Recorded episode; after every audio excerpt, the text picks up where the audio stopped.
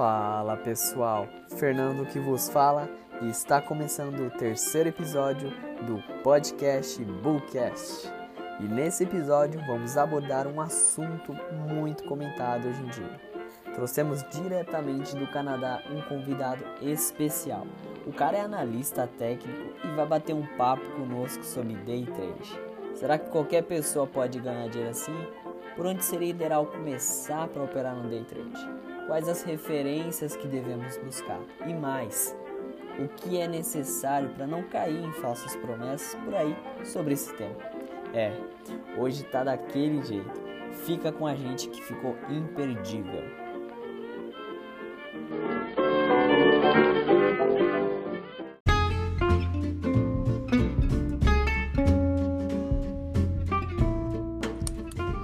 Aqui o nosso convidado mais que especial, vindo diretamente do Canadá, um cara que tem muito conhecimento sobre o tema que a gente vai discutir hoje, que é day trade, um operador de mesa aí muito fera, Denis Sheffer.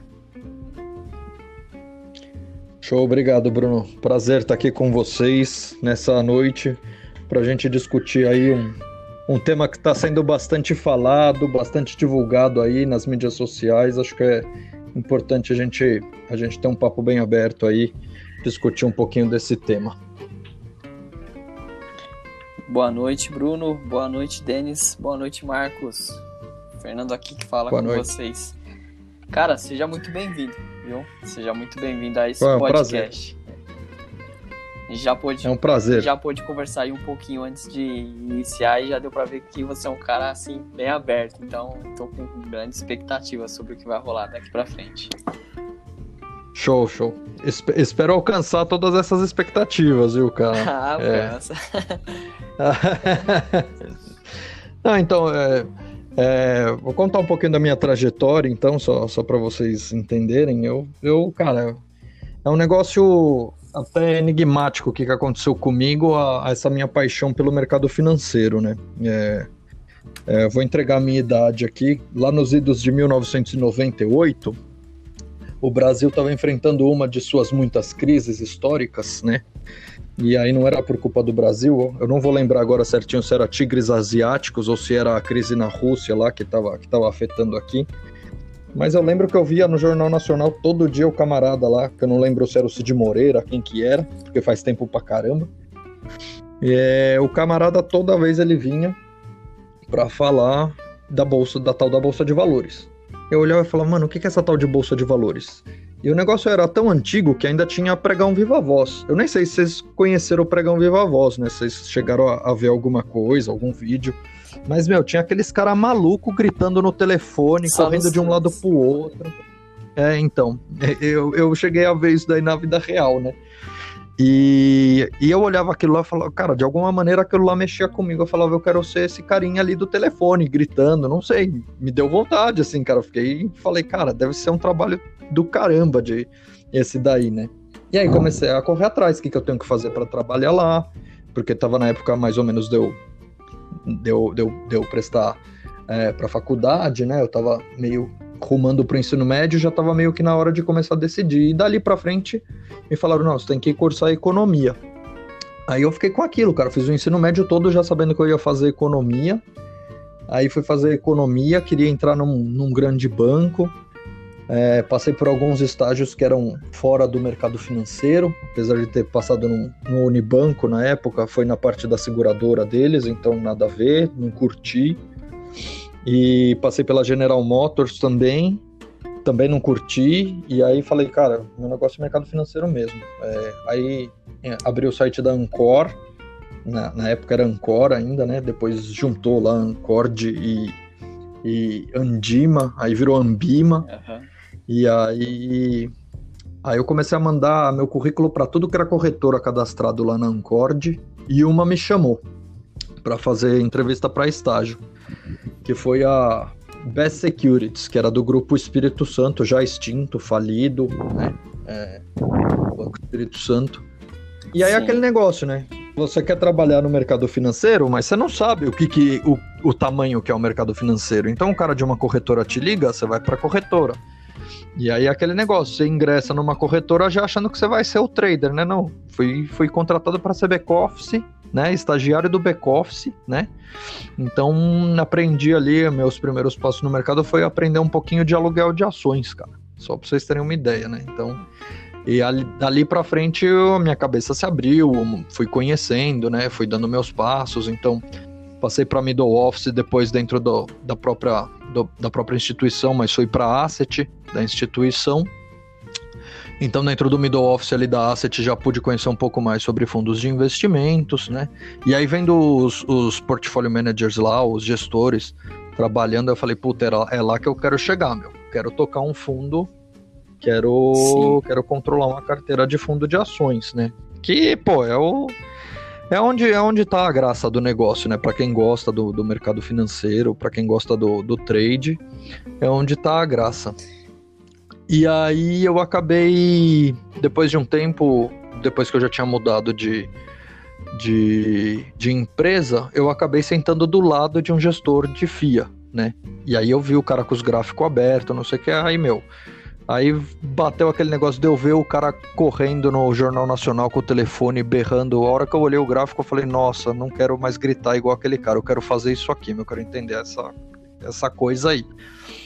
Aí o cara me passou uns cursos para fazer, eu fiz os cursos e aí eu ingressei na, na vida do trade, aí, aí, aí que a brincadeira começou de verdade, né? Então, Foi pro play. É, aí foi isso. Aí basicamente consegui chegar aonde eu queria, mas demorou, viu, cara? Demorou. Bacana.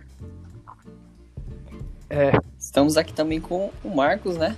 É, deixa eu me apresentar também, Fernando. Não consegui me apresentar pro pessoal ainda. Mas esse é meu primeiro episódio também. É, Boas-vindas aí pro Denis. É, prazer recebê-lo aqui. já fazendo um comentário né, sobre a sua primeira fala sobre a trajetória, é, é super interessante você colocar isso aqui que muita gente pensa que fazer economia, já iniciar é, no mercado financeiro, você já vai realmente começar do alto, começar já operando. Mas é importantíssimo também essa carga do operacional que você pega, a carga do back-office, que é o pessoal ali que fica né, é, nos bastidores daquela, de toda aquela operação. Né? Acho que é interessante é, reforçar como é importante essa carga, essa bagagem, que é, que é bem interessante. É, não sei se eu já posso entrar no tema, pessoal. Acho que é interessante já começar aqui, mas eu teria, teria uma, uma dúvida aí que o público talvez tenha, que day trade é muito associado a risco altíssimo, né? Então acaba que o pessoal associa basicamente a isso. Fala de day trade, o pessoal já fica com medo de operar, etc e tal. Uh, tem um jeito de... Qual que seria a sua dica assim, para o investidor iniciante para não cometer erros muito graves ali no início? Você teria uma estrutura ali que ele tem que seguir, mais ou menos? Cara, quando a gente fala de day trade hoje em dia, a galera tá indo muito pro day trade porque ele é associado a dinheiro fácil, né? A galera acha que vai entrar no mercado, vai fazer uma operação e vai tirar dinheiro do mercado. Não é bem assim que as coisas funcionam.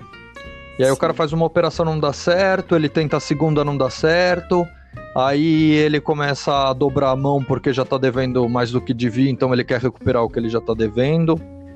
E aí o cara já tá dentro do caminho do desespero pro caminho da falência, em vez de ganhar um dinheiro, né? Então a primeira dica é o cara precisa se controlar, saber o quanto que ele pode perder, o quanto ele tá disposto a perder. E, cara, ninguém tá disposto a perder, né? Vamos ser bem franco. Eu, pelo menos, eu não gosto de ganhar de perder nem para o ímpar, né, cara? Eu, eu não gosto de perder. De jeito nenhum. Né? E aí no mercado você vai e é um negócio que você estuda tanto. Você chega lá, você espera. A hora que você entra na operação, a operação começa a andar contra você, às vezes você não quer admitir que, cara, o mercado virou, que você fez algum tipo de análise errada. Então você tem que estar, tá, você tem que ter disponível para você numa planilha, num caderno, seja onde for, você tem que pegar o teu montante de dinheiro, falar, cara, por dia eu posso perder X desse dinheiro, né? Os especialistas falam que tem que ser 2% do teu montante total, que você pode colocar em jogo, né? Você certo. pode colocar em jogo para um trade, né, para uma operação. Porque se você perder, você perdeu 2%, então você vai fazendo o teu controle de risco ali, mais ou menos, né? Então, então esse seria o primeiro passo, é você ver o teu montante total, o quanto você quer disponibilizar só para o trade, né? E o quanto você está disposto a perder para o dia para você não detonar tua, esse, essa tua porcentagem na, nas três primeiras operações, né? Então, esse controle a pessoa tem que ter muito bem definido. Boa. Boa, gostei bastante disso que você falou, porque é algo que é diferente e muitas vezes a gente não pensa, que é controle de perdas, né? Pô, eu não quero perder, mas é. você tem que ter noção que você vai ter que ter um controle de perdas. Então, é isso. Não, cara, um... desculpa, pode continuar. Não, você vai falar que isso passa o entendimento de que nem sempre você vai ganhar, né? Não, cara, no mercado você vai perder. Infelizmente, no mercado você vai perder, entendeu? Não, não, não tem jeito. Às vezes, às vezes você faz a tua análise, ela tá perfeita, cara, ela tá perfeita. Só que a gente que tá falando especificamente do day trade, a gente tá dentro da volatilidade diária, naquela insanidade, cara. De repente a tua análise tá perfeita. Aí vai o Trump, ele solta um tweet que o mercado entende mal. Cara, te cagou inteiro na, na tua análise, é entendeu? Você se ferrou. E a culpa não é sua, entendeu? A tua análise estava perfeita, o mercado estava alinhado com as tuas análises, com as tuas expectativas, mas é um negócio extra-mercado que acabou acontecendo. E aí ele te tira do trade, você assume o prejuízo, sei lá, assume lá a sua bucha, aí você fica chateado que você tomou um prejuízo para depois, quando o mercado absorve aquele tweet do Trump ou do Bolsonaro, o mercado volta a andar e vai no alvo onde você estava esperando, sabe? Essas coisas acontecem, acontecem. Paciência, né? Então é você é você ter a cabeça e sabe falar, cara, perdi o que podia perder, não perdi mais do que do que devia, né? E vamos para a próxima.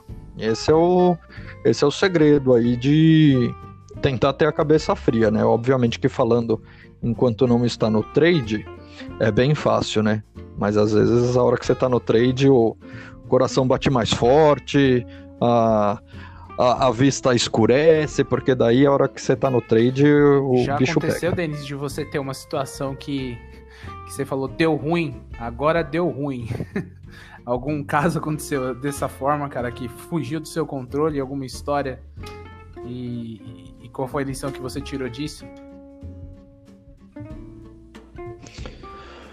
Não, cara, eu, por incrível que pareça, eu sempre fui um cara, nessa questão, eu sempre fui um cara disciplinado, né? Então, quando você tá fazendo um, um day trade, é, quando você tá analisando a tua operação, antes de você entrar, antes de você clicar no botão para você fazer a compra ou a venda, você tem que ter duas coisas bem definidas. Na verdade, três. Aonde vai estar o teu ponto de entrada, aonde vai estar o teu stop, que é onde você vai falar, não, se passar desse ponto já deu ruim e eu tô fora da operação, e aonde é o teu alvo. Então, não é para você ser ganancioso e o trade começa a ir a teu favor e passa do teu alvo e você fala, não, vou ver, vou deixar mais um pouquinho aqui que agora o mercado tá bom. Cara, Pode dar certo, mas você pode devolver teu lucro, entendeu? Então tem que seguir o seu plano.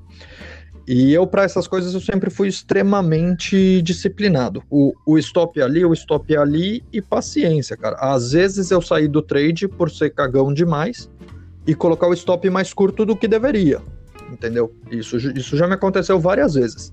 Por você entrar e você falar, puta, mas é, o stop certo seria mais para baixo, mas eu não, sei lá, não não queria perder tudo isso, quero perder só um pouquinho. E aí você coloca o stop no lugar errado, o mercado te tira. Então, com relação a, a isso, e dias de fúria do mercado, tipo, ah, puta, foi estopado três vezes seguida. E aí vou recuperar de qualquer jeito e sai fazendo operação, isso é um negócio muito comum também que faz com que as pessoas quebrem, né? Mas isso também nunca aconteceu comigo. Boa. Só para a galera que está começando a entender sobre essa, sobre essa situação, ô Denis, fala um pouco então uhum. é, o que seria, né, por definição, essa questão de, stop, de stop, de, de deixar estopado, só para situação mesmo. Não, cara, então é assim. É, quando você está fazendo o day trade, uh, sempre tem na verdade, são, são duas situações de stop, né? O stop gain e o stop loss. O stop loss é o mais comum, Sim. né? Você, você deixa ali um ponto não necessariamente a tua ordem, mas você deixa uma reta traçada no teu gráfico onde você está olhando, onde você olha e fala assim, se o mercado passa daqui é porque ele virou, e se eu estava achando que ele ia subir e ele passa desse ponto, ele não vai mais subir, ele vai cair, ele vai iniciar um novo, um novo movimento de queda, então eu estou fora uhum. do mercado. E a partir daquele momento você ou vai virar a mão, o que eu acho errado, porque é, se ele chegou ali é porque o mercado virou a tendência, né? Então você precisa esperar para ele confirmar essa virada de tendência para você fazer uma nova entrada. Tem gente que gosta de virar a mão, né? Inclusive as plataformas têm um botão que você clica já vira a tua mão completamente. Então você estava comprado em 10, você passa a ficar vendido em 10. Mas essa, que... e essa questão do stop, ela é simplesmente isso, ela é uma proteção para você, caso o mercado vire, você já sabe ali o tamanho do teu risco, o quanto você vai perder se o mercado virar, né, virar na tua cara, então ela é, na verdade, ela é uma proteção. Tem gente que fala que o stop não é necessário, que o stop é um mal, né? É, eu discordo completamente disso, cara. Você, você não sabe o que o mercado vai fazer, né? Você sabe o que você vai fazer enquanto trader, enquanto operador. Você sabe a tua posição é, então você tem que saber é, se o mercado seguir para onde, onde a minha expectativa está, como é que eu vou conduzir o meu trade para não devolver parte do lucro que eu já estou tendo. Se o mercado virar aonde eu vou me colocar fora do mercado, né? Tudo isso você tem que ter bem definido, bem traçado antes de iniciar uma operação. Né? Então, essa questão do stop, apesar dela ser dolorosa, porque significa que você fez alguma análise errada ou aconteceu alguma coisa no mercado e você vai perder dinheiro, né, na questão do stop loss, ela é uma proteção. É ele que vai te garantir que você vai ter grana para entrar um próximo trade, Sim. né? É, é, o stop loss que vai te garantir que você tenha sobrevida no mercado. A não ser que você seja um cara que um azarado, que você erre 90% dos seus trades, né? Aí você precisa rever a tua maneira de operar, né? Mas em geral, né, é, na média, o stop ele é uma proteção para te garantir dentro do mercado por mais tempo. Boa, perfeito. Não sei se eu consegui responder aí o, o teu questionamento a respeito do stop, mas é, é, o, o, que eu entendi foi mais ou menos isso para te responder. Sim, sem dúvidas. Deu para situar bastante com relação a esse assunto, sim. E, cara, é outra questão é, com relação a esse assunto, né? É, a gente, você chegou a comentar, né, sobre é, o cara que tá errando, né? Que não sabe o que tá fazendo. E eu tenho é, essa visão, né? Porque, infelizmente, a gente hoje em dia, né, tem um, um mercado que, de certa forma, é, por alguns influenciadores, tá, é, tem, muito, tem muito julgamento, né, em cima é, da questão do, dos traders, né? É, do day trade, no caso. E aí, é, essa questão, né, essa banalização do, de, do mercado atual com relação ao trade, é, você acha que isso prejudica o, o, o, a questão dos traders que são profissionais mesmo? Não, o cara que é profissional, ele não se prejudica, né? Se prejudica o cara que é sonhador e acredita nessas propagandas enganosas que são feitas, né? Então, o cara que é profissional, ele não, ele, ele não vai olhar uma propaganda e aí vai ver um cara, vai ver um, um cara com um carro importado, relógio de ouro, mansão, operando de um laptop deitado na, na, na beira da praia. Isso não existe, cara. Isso não existe, tá? Isso é, isso é realmente é para o cara poder vender o produto dele, que ele que é uma atração, é, porque infelizmente é, nós seres humanos a gente é, a gente é preguiçoso, né? E a gente quer ganhar muito rápido, né? E, e isso o trade ele te proporciona isso. Você pode ganhar muito e rápido, mas da mesma maneira você pode perder e rápido também, né? Então, para quem é profissional, é, essa banalização ela, ela acaba sendo é, só de certa maneira vergonhosa, né? Isso, isso não acaba afetando, o, por exemplo, o teu emocional, a tua análise, essas coisas não afetam em nada. Afeta de você chegar, de repente, e falar assim, ah, o que, que você faz da vida? Ah, eu sou trader. Cara, hoje em dia você ser trader é, é um sinônimo assim de, cara, você é um enganador, né? Sim. Porque tanta gente aí que é trader hoje em dia, tá tendo o cara que. Eu não sei se vocês chegaram a ver. Eu vi um vídeo, morri de rir aqui do cara que, que, que tinha é, pedido um, um, barquinho de sushi para ele. Ah. E aí falar, ah, vou, vou pagar com um trade aqui. Aí foi lá dar uma clicada, achando que o negócio ia cair, porque tava, num, tava numa resistência, não sei o que, e ele tava operando dólar, né? Cara, dólar numa puta tendência de alta, já, há tempos, né? Aí o maluco lá vai me vender dólar. Cara, podia dar certo? Podia dar certo, né? Mas no contexto que ele quis vender, ele fez a análise dele. E aí tomou um puta susto, né? Porque o dólar também, quando vai, o dólar, o dólar machuca demais, né?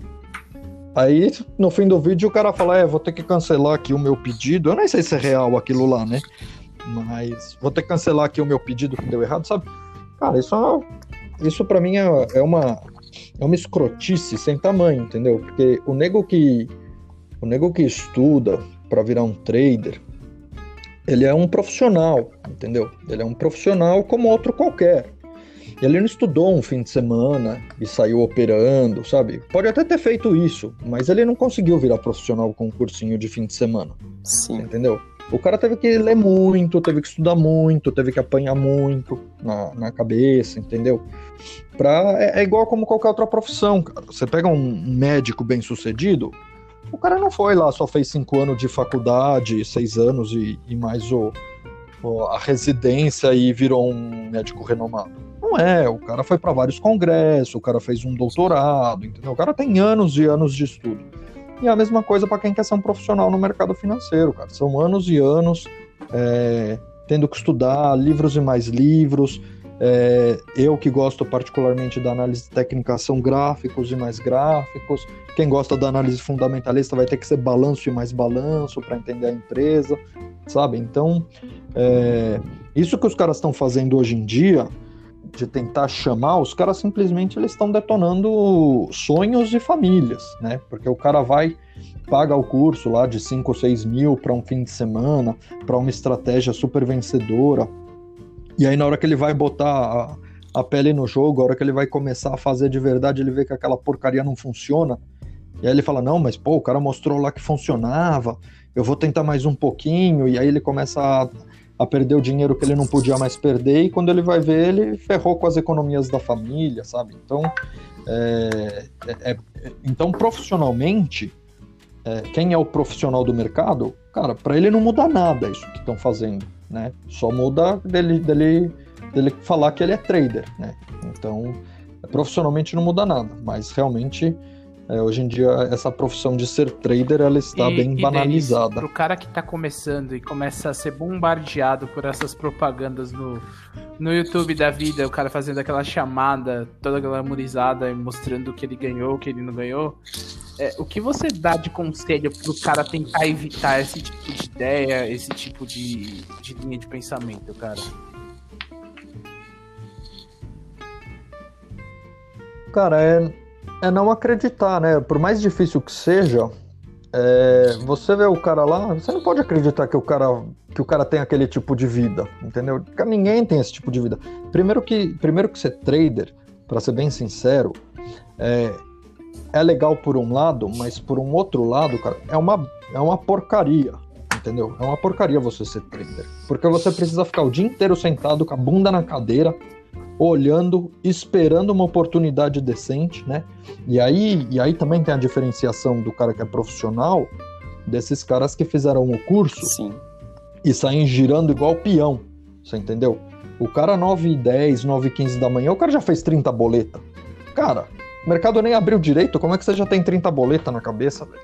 Você entendeu? Você tem que esperar uma oportunidade decente, o mercado te dá, né?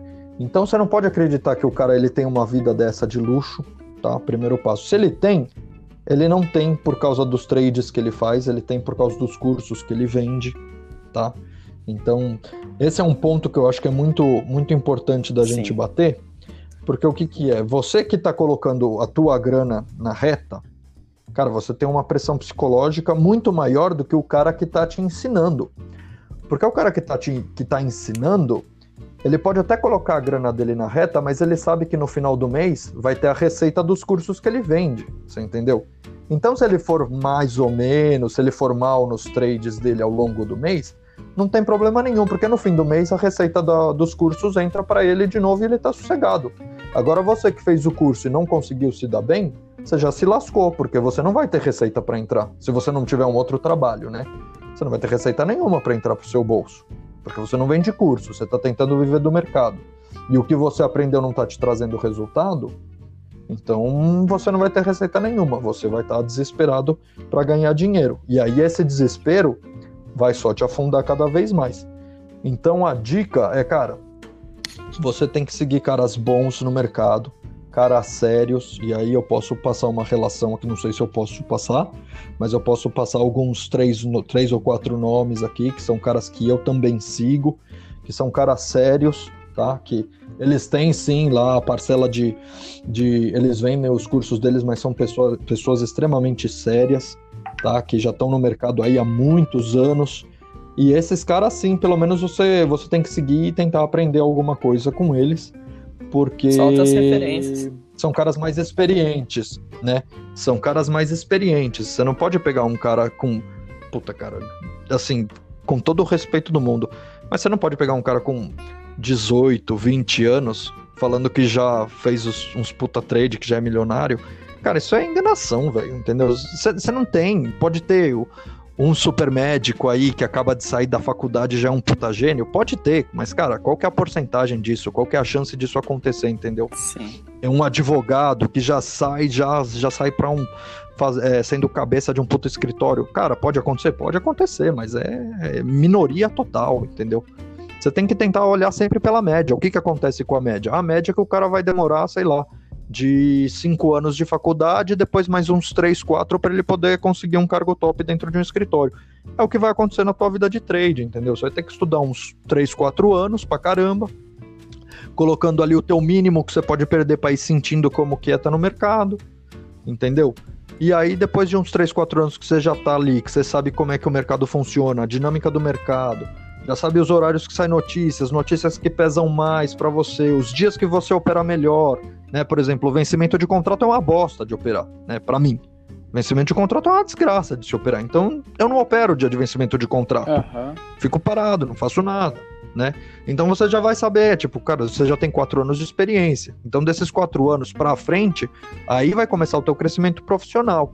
Não é um curso de fim de semana que você vai chegar lá e falar, pô, agora aprendi aqui que quando o candle ficar verde, eu vou entrar comprado, sem nem saber o porquê, só porque ficou verde. Entendeu? O cara lá me ensinou que quando ficar verde é para comprar e quando ficar vermelho para vender. Mas por que que é isso? O que que, que que o cara tá levando em consideração? Ah, não sei. Eu sei que o cara mostrou lá o resultado e é sensacional. Ah, beleza, cara. Então você tá fadado a quebrar, porque você não sabe o que tá acontecendo, né? Então tem aí, eu vou dar aí o, a, as referências de acho que quatro nomes aí de caras que eu gosto bastante. E aí um chama André Machado, é o primeiro cara que eu gosto muito no mercado. André Machado, é, o codinome dele é o Ogro de Wall Street, que o cara ele é, é boca dura, mas ele ensina muito bem.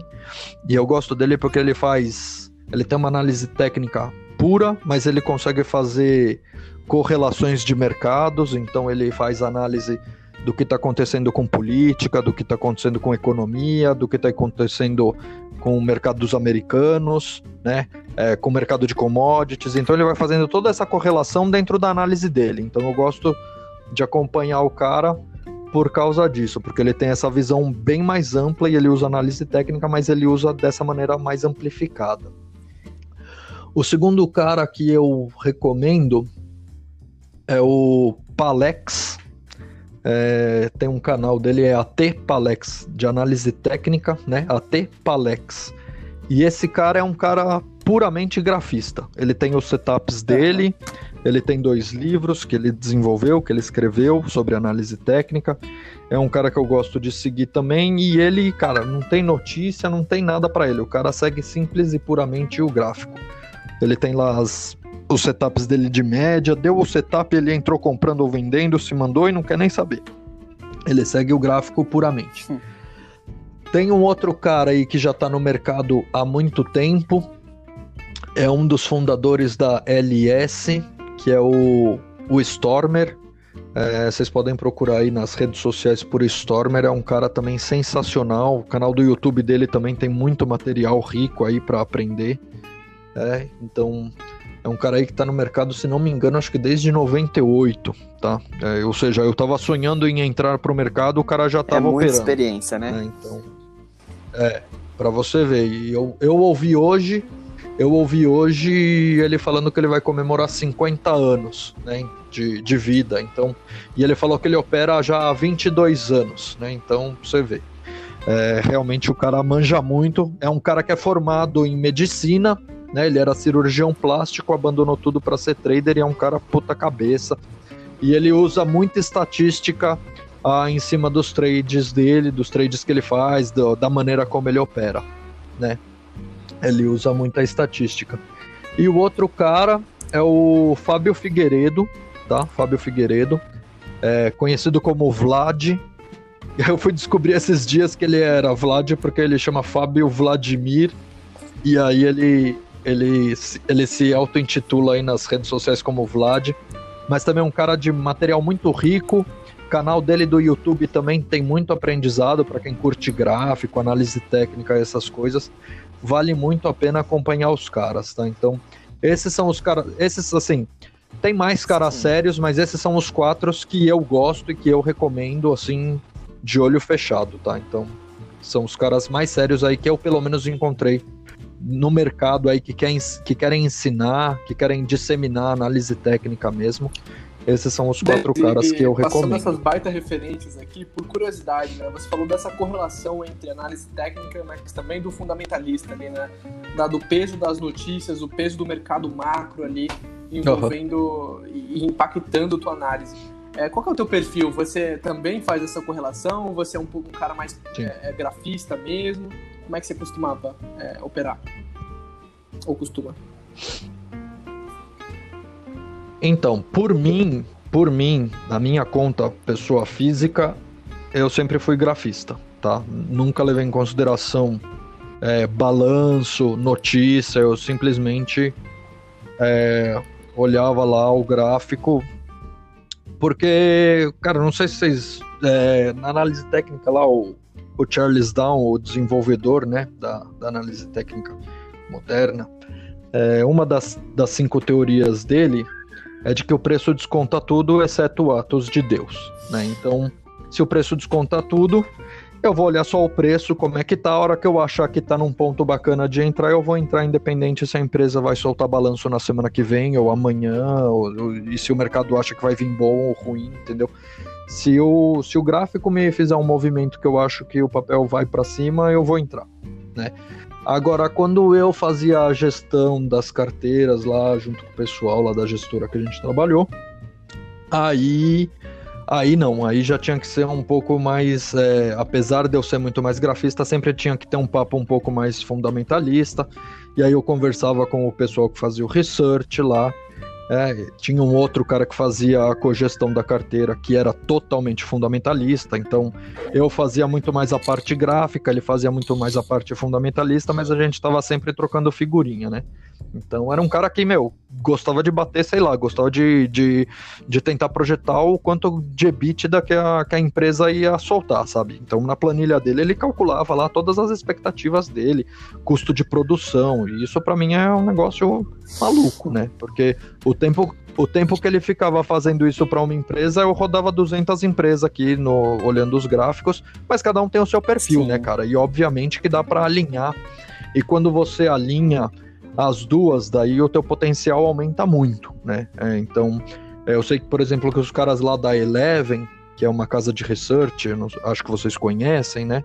É, o como é que ele chama lá? Ó, a cara dele tá aqui na Tô vendo a cara dele, mas não lembro o nome dele. Agora, eu sei que o analista técnico deles lá é o Rafi, né? O Rafael Figueiredo, que é um puta cara também, um puta grafista.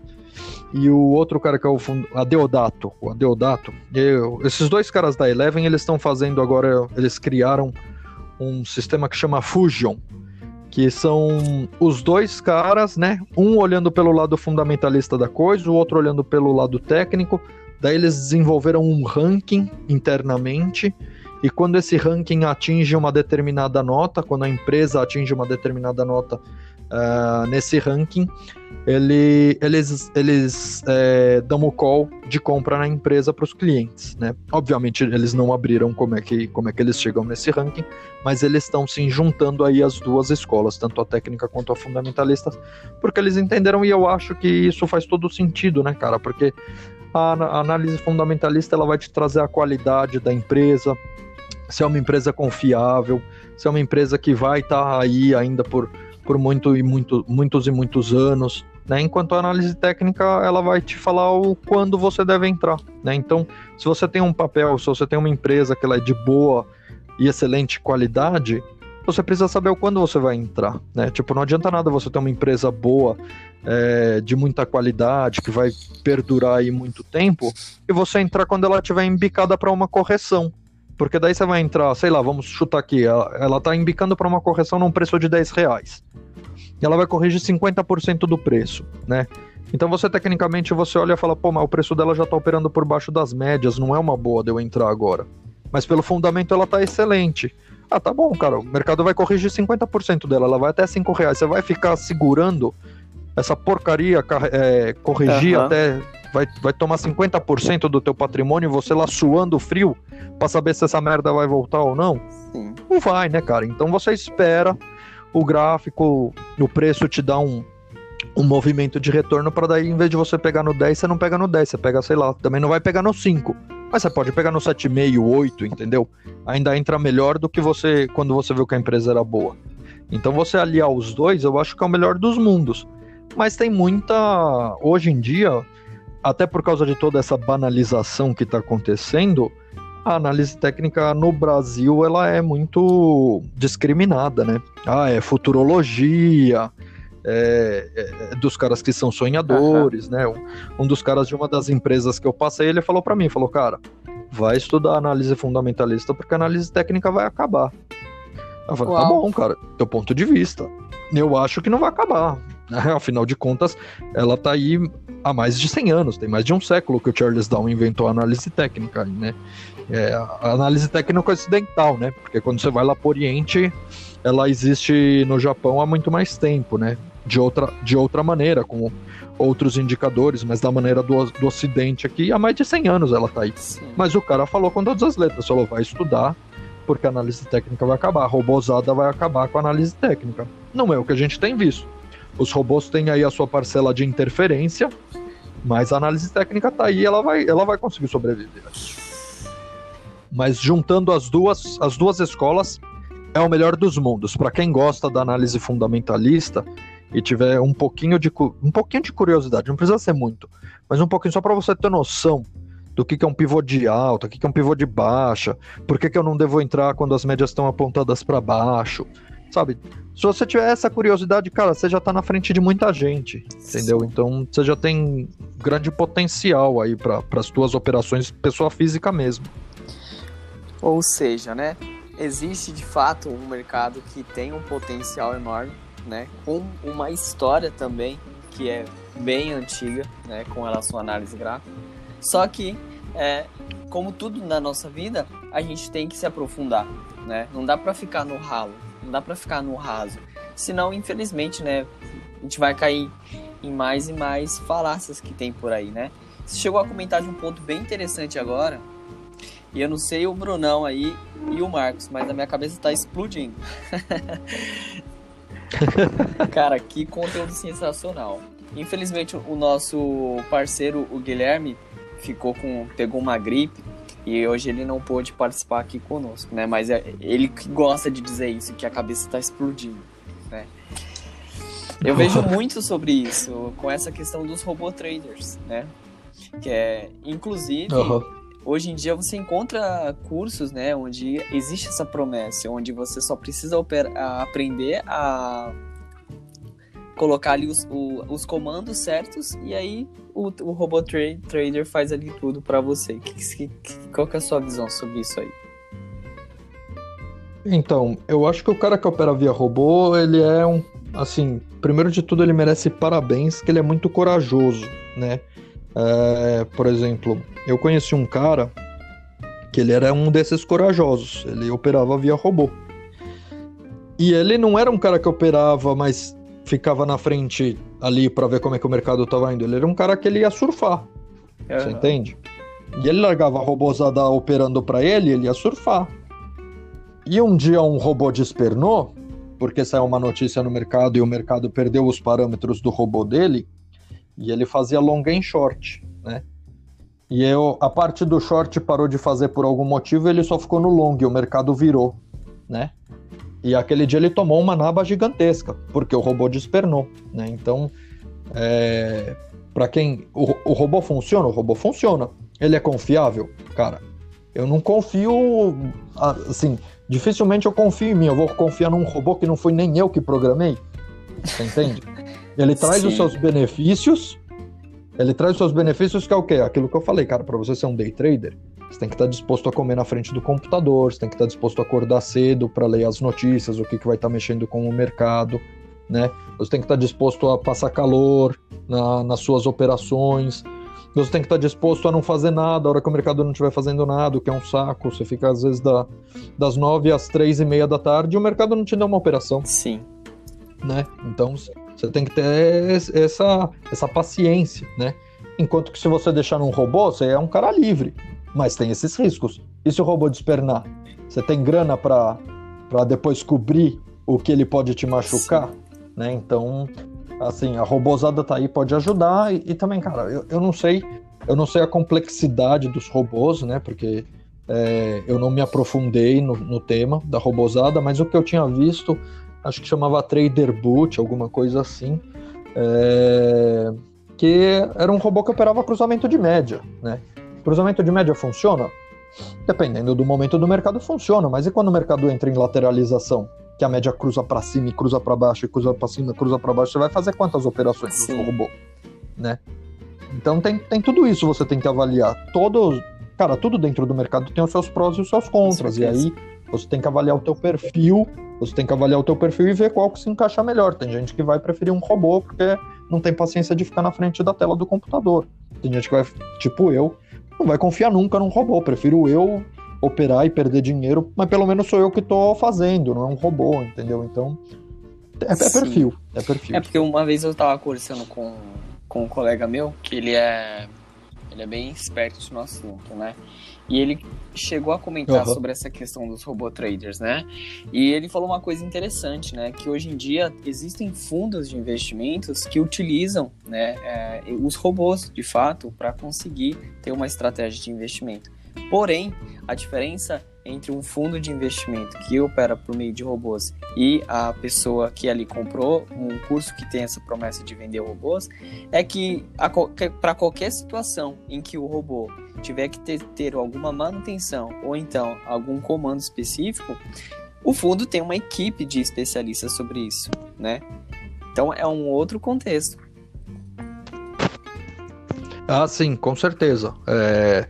Não, e assim, o, o robô que um fundo de investimentos opera, cara, tá longe, muito longe de ser o robô de uma pessoa física querendo operar Olha por conta. Tá? Muito longe, muito longe. A velocidade que o robô coloca e inserta a, a, a, as operações, né? que são os, os high trade frequency, né? Então, cara, é robô que executa a ordem em frações de segundo, sabe? Enquanto o teu robô lá, pessoa física, sei lá, tá esperando o cruzamento de média. É muito diferente, tá? Tem os fundos que são high trade frequency mesmo, né? É, que daí esses fundos são fundo loucura. É, eles compram e vendem é, milhões de ações em minutos, sabe? Para pegar ali é, o spread de centavos dentro de uma ação, sabe? Pra, é, isso, é isso que esses, esses robôs high trade frequency eles fazem, né? Eles pegam ali um spreadzinho de uma ação, sei lá, de uma Vale 3, é, Vale 3 não tem mais, né? Mas de uma Petro 3, Vale 5 não tem mais. É, uma Petro 3 com uma Petro 4, e eles ficam operando só entre elas, comprando e vendendo uma e a outra, para eles conseguirem um, um, lucro ali. Só que, cara, em cima de um milhão de operações que eles fazem, aquele centavinho que pra gente não faz diferença nenhuma, para um robô desse que faz uma porrada de operações, faz muito dinheiro, né? Então, ponto número um aí da diferença entre um robô uh, um robô aí de de uma asset para um robô de pessoa física. Né? Então, com certeza, uh, essas grandes assets elas estão muito mais preparadas e tem um robô muito mais confiável do que, do que os robôs de pessoas físicas. Eu trabalhei com pessoas que faziam, é, trabalhavam com esses spreads numa outra casa que eu trabalhei, e às vezes eu vi o cara falar, falava assim, meu, robô de supernovo vou ter que fazer na mão aqui. E aí eu, só que obviamente que eu não tava nem entendendo o que, que o cara tava falando, sabia que ele tava desesperado, que tipo, tava faltando ele fazer, sei lá, 5 mil ações ainda, porque e o robô, por algum motivo, não, não, tava, não tava executando a, a função dele, né? Então, é, a gente volta naqueles problemas, né? É, ele, ele, ele é mais ágil, mas obviamente ele, ele te dá mais problemas também. E robô também não é a minha área, tá? Então Sim. eu tô falando assim do que eu já vivi, do que eu já vi. Mas eu nunca me aprofundei muito no assunto porque é, não é minha paixão. Top. Top. Brunão. Brunão. O Brunão caiu, depois a gente corta essa parte. É... Deixa eu dar um segundinho aqui pra perguntar, gente. Denis, é, aproveitando também, cara, acho que uma curiosidade que o público tem, e aí acho que os, os, E também quem quer entrar em mercado financeiro, é, se fala muito hoje, né, de equilíbrio entre trabalho e, e, vida pessoal. É notável que em mercado financeiro, nós, que acho que todos aqui nós já atuamos em mercado financeiro, a gente sabe que acaba sendo um pouco difícil, dado aquela rotina, dado aquela rotina bem massiva, dado a grande carga de informação que a gente recebe ali diariamente, tanto por notícia, quanto por conteúdo, quanto por, por sua própria rotina que você tem que executar no seu trabalho. É, você tem alguma dica para equilibrar isso? Você acha que isso é possível hoje em dia? Tá mais fácil do que antigamente? Qual a tua opinião sobre esse tema?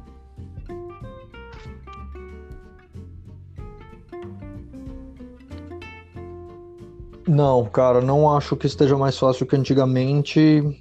Acho até que esteja mais difícil agora, é, porque as empresas querem que os funcionários façam cada vez mais com menos, né? Então, é, esse equilíbrio é, ele é fundamental você precisa ter o teu tempo, né? Então, é, mas equilibrar ao longo da semana de trabalho é muito puxado, né? Eu, eu, eu passei pela área de back-office, eu sei como é que é a, a, a estrutura, a, a, demanda, é tudo para ontem, é, é, muito complicado.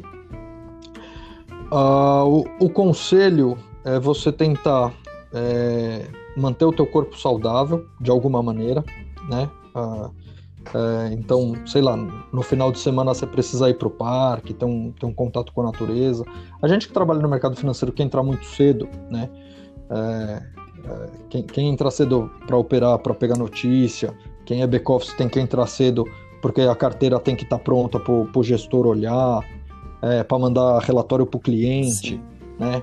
Então a gente entra muito cedo e sai muito tarde, né? Então o final de semana tem que ser o teu tua válvula de escape.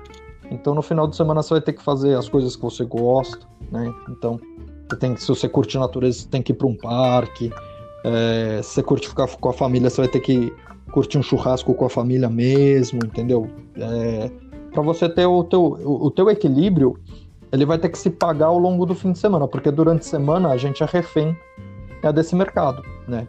E, e esse mercado, ele, ao, ao mesmo tempo que ele, que, ele, que ele te toma muito tempo, ele é um mercado que, dependendo da, da empresa onde você está, ele é um mercado que no final do ano ele te bonifica, né?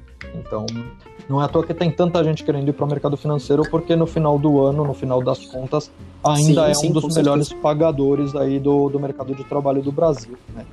Então, é uma escolha, é uma escolha dura.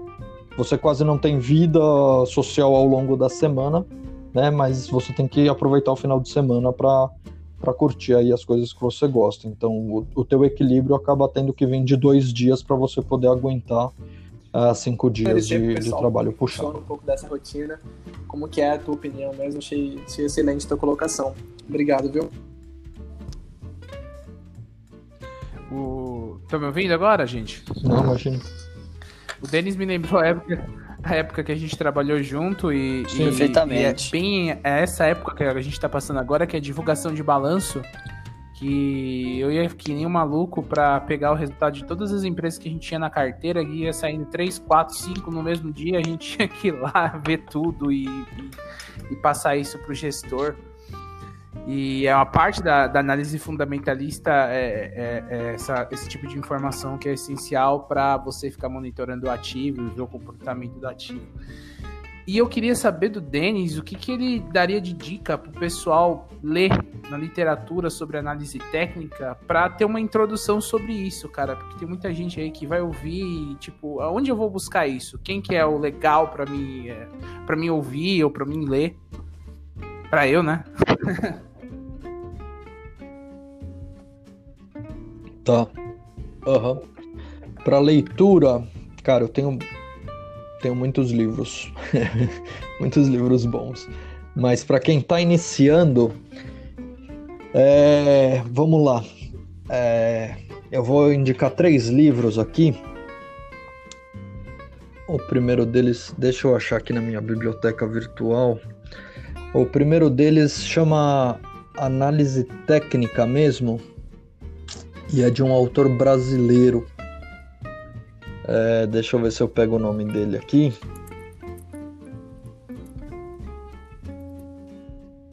Flávio Lemos. Do Flávio Lemos, ele tem um livro que chama Análise Técnica dos Mercados Financeiros.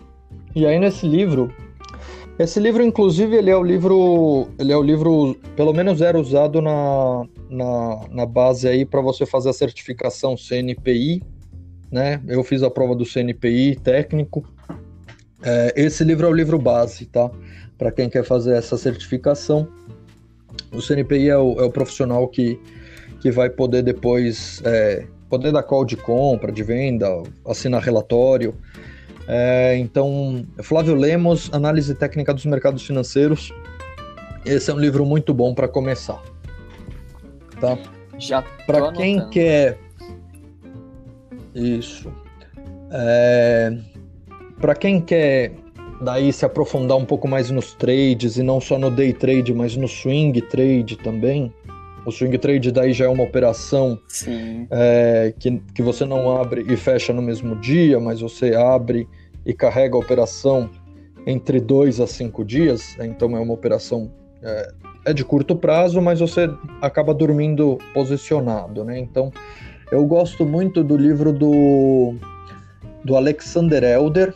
Ele é um psicólogo, mas também opera, opera no mercado é, há muito tempo. Ele opera no mercado americano. E ele, o livro chama Como se transformar em um operador e investidor de sucesso. Alexander Elder. Como se transformar? É, como se transformar. Oh, caramba. Desculpa. Como se transformar em um operador e investidor de sucesso. Boa. Inclusive, hoje em dia, essa questão de ter... swing é Opa. o que eu tenho, assim, mais interesse, assim, né? ainda não tô, né, no perfil de risco do, do day, né? Mas, assim, o swing é hoje em dia é onde eu tô. Sim. Então, já vou atrás dessa referência. Cara, então, você sabe que para começar, é, para começar, a, a, o pessoal, é a, a, gente volta naquele papo, né? O pessoal fala muito de day trade, porque o day trade ele te dá aquela expectativa de fazer muito dinheiro em pouco Sim. tempo, né? Mas quando você vai para operações é, fora do day trade, por exemplo, um position trade, que daí você já que não é um buy and hold, o position. O position são operações que vai levar aí contigo de 4 a 6 semanas, tá? E você vai operar, você vai operar por um, um gráfico time frame um pouco maior, tá? Então, um position, cara, ele é muito mais simples de você operar, né? Ele não te dá tanto estresse, porque teu stop vai estar um pouco mais longe, sabe? A, a grana que você vai perder, sei lá, vai ser vai ser uma parte do teu capital que não vai fazer diferença se você perder ou não, né? Então, a gente, a gente, nós pessoas físicas que temos uma receita ainda entrando, um salário entrando, pô, você vai lá, se você perder, sei lá, 800 pila, Cara, perdeu 800 pila, beleza, no final do mês chegou teu, teu salário, você tá coberto aqueles 800 pila, entendeu? Mas pelo menos você já tá sentindo o mercado. E se você atingir o teu alvo, teu alvo vai ser, sei lá, três, quatro vezes o teu risco, então vai fazer uns 3 mil reais, sabe? Cara, vale muito a pena, você não passa tanto calor, você abre o, você abre o teu home broker uma vez por dia só para ver como é que tá o mercado, você não fica naquela insanidade, né? Então, para quem está começando, o melhor é tentar pegar operações de mais longo prazo mesmo, entendeu? Porque apesar de você estar tá mais exposto ao mercado, você não está naquela na velocidade do day trade, né? Eu tenho eu tenho um amigo que, que, que brinca, que fala que, cara, é, position trade é andar de kart e day trade é andar de Fórmula 1, cara. Se você não está preparado para andar de kart, não queira sentar no Fórmula 1 que você vai bater na primeira curva, você entende? Porque a velocidade é totalmente diferente, o teu raciocínio tem que ser outro, o teu psicológico tem que ser outro, tem que estar tá alinhado de maneira diferente, né? Então, para quem está começando, e aí você que falou que, que tá com que tá mais focado no swing, cara, começa do swing mesmo, ali, vai buscando teus tradezinhos de, de, de 3, 4 dias. Você vai ver, você vai ganhando, você vai ganhando é, rodagem dentro do mercado, e quando você se aventurar no day trade, você vai ver que a velocidade é diferente. E aí você vai ter que ganhar rodagem para o day trade também, só que você já vai estar habituado ao mercado. Você já vai saber o que, que influencia o mercado, o que, que não influencia. Então, você já vai ter vivência de mercado. Agora, você sentar no day trade sem nem saber como funciona, sem nem saber o tamanho de. Que tamanho que é um contrato de mini dólar? Que tamanho que é um contrato de mini índice? Quanto que eu estou operando? O nego não sabe que está operando 20 mil reais quando está entrando com um mini índice. O nego acha que ele está operando o que ele tem lá na conta margem, 500 pila, né? Então essas, essas noções assim precisa ter. Que bacana. E tem um outro livro aqui, só para não deixar passar. Uh, putz, esse livro é sensacional, todo mundo uh, todo mundo deveria ler. É o livro do é, eu tô com tanto livro aberto aqui na minha frente que eu, eu me preparei aqui para passar para vocês e acabei me perdendo Imagina. aqui. É o livro do Jesse, do Jesse Livermore, tá? Boa. É, é, como operar é, ações, como operar no mercado. Eu, eu, tenho o título dele aqui em, em inglês, né? O é, How to Trading Stocks Boa. É o do Jesse Livermore. Você coloca Jesse Livermore aí, aparece para vocês. É, é, é, a história de um trader de sucesso aí, fantástico. O cara, só dando um spoiler aí, o cara quebrou seis vezes e se recuperou, tá? Então, é uma puta história para ler. É livro de cabeceira esse daí para quem curte mercado financeiro. Boa. Gostei muito, Denis. É, cara, assim. Show de bola. Só agradecer nossa, que papo gostoso, que, que assim, incentivo de, de estudo e, e realmente é, é, um, é uma linha de raciocínio da qual eu compartilho muito, né? Eu, eu, eu sou esse tipo de investidor da qual eu não saio por aí condenando certas filosofias, né? Eu entendo que tudo a gente precisa uhum. se é, realmente é, enfatizar, a gente precisa se aprofundar naquilo que a gente está fazendo nada é fácil, nada é coisas, é, nada é tão banal assim no mercado financeiro, né? Então assim, cara, só agradecer uhum. assim pela sua participação nesse podcast. Eu acredito que a galera gostou demais, como assim como eu, Brunão e Marcos gostou. E cara, é assim, como que a gente te acha? É, passa então o seu, seu Instagram, seu Facebook, como que a gente acha você? Cara, eu só me procurar por Denis Scheffer, é Denis 2 N's, é, Scheffer é um pouco mais difícil, é S-C-H-E 2 F's E-R.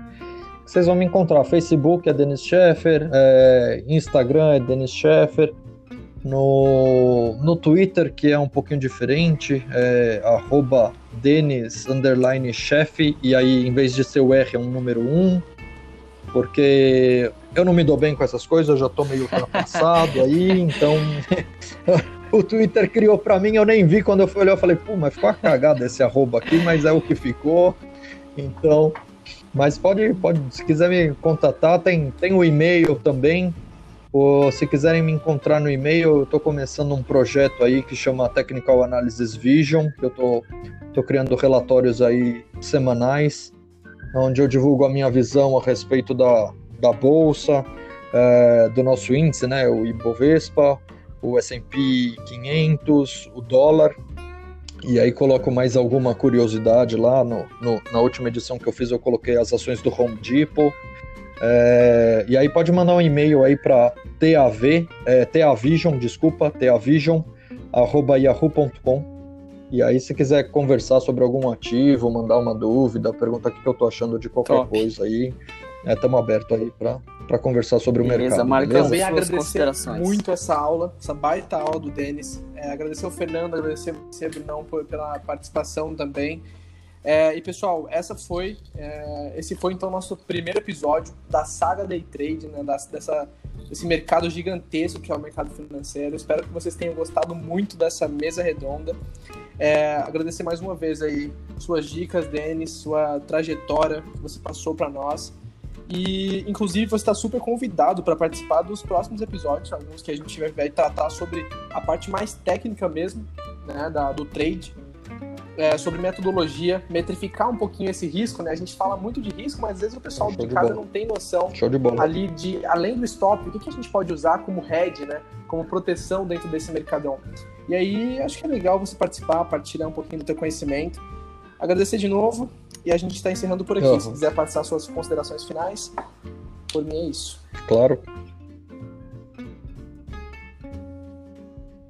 Não, só queria agradecer. Queria só agradecer aí, foi uma oportunidade muito bacana também que vocês me deram aí da gente trocar essa ideia uh, gostosa aí ao longo desse, dessa uma hora que a gente conversou.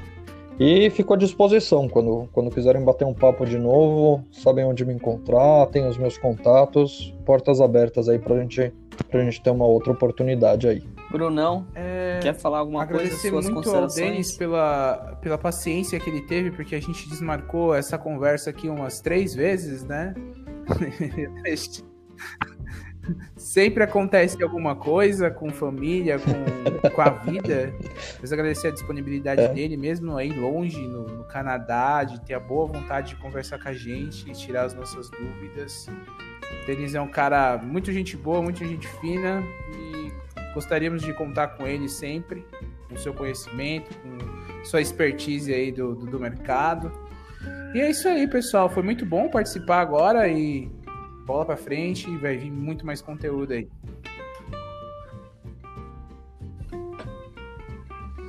É isso aí, rapaziada. Show de bola, pessoal. Foi muito bom. Eu quero convidar então a todos aqueles que escutaram, estão escutando esse podcast a compartilhar com seus amigos. Segue o Denis aí nas suas redes. Segue esse cara que ele manja muito e eu agradeço a você, nosso ouvinte que escutou até aqui. Vem por aí muito mais novidade. O podcast apenas está começando e vem por aí muita explosão realmente de raciocínio para esse mercado financeiro. Obrigado, meus amigos. Obrigado, Denis. Valeu, pessoal. Obrigado, até a próxima. Obrigado, Marcos. Tamo junto. Até mais. Tchau. Valeu. Tchau.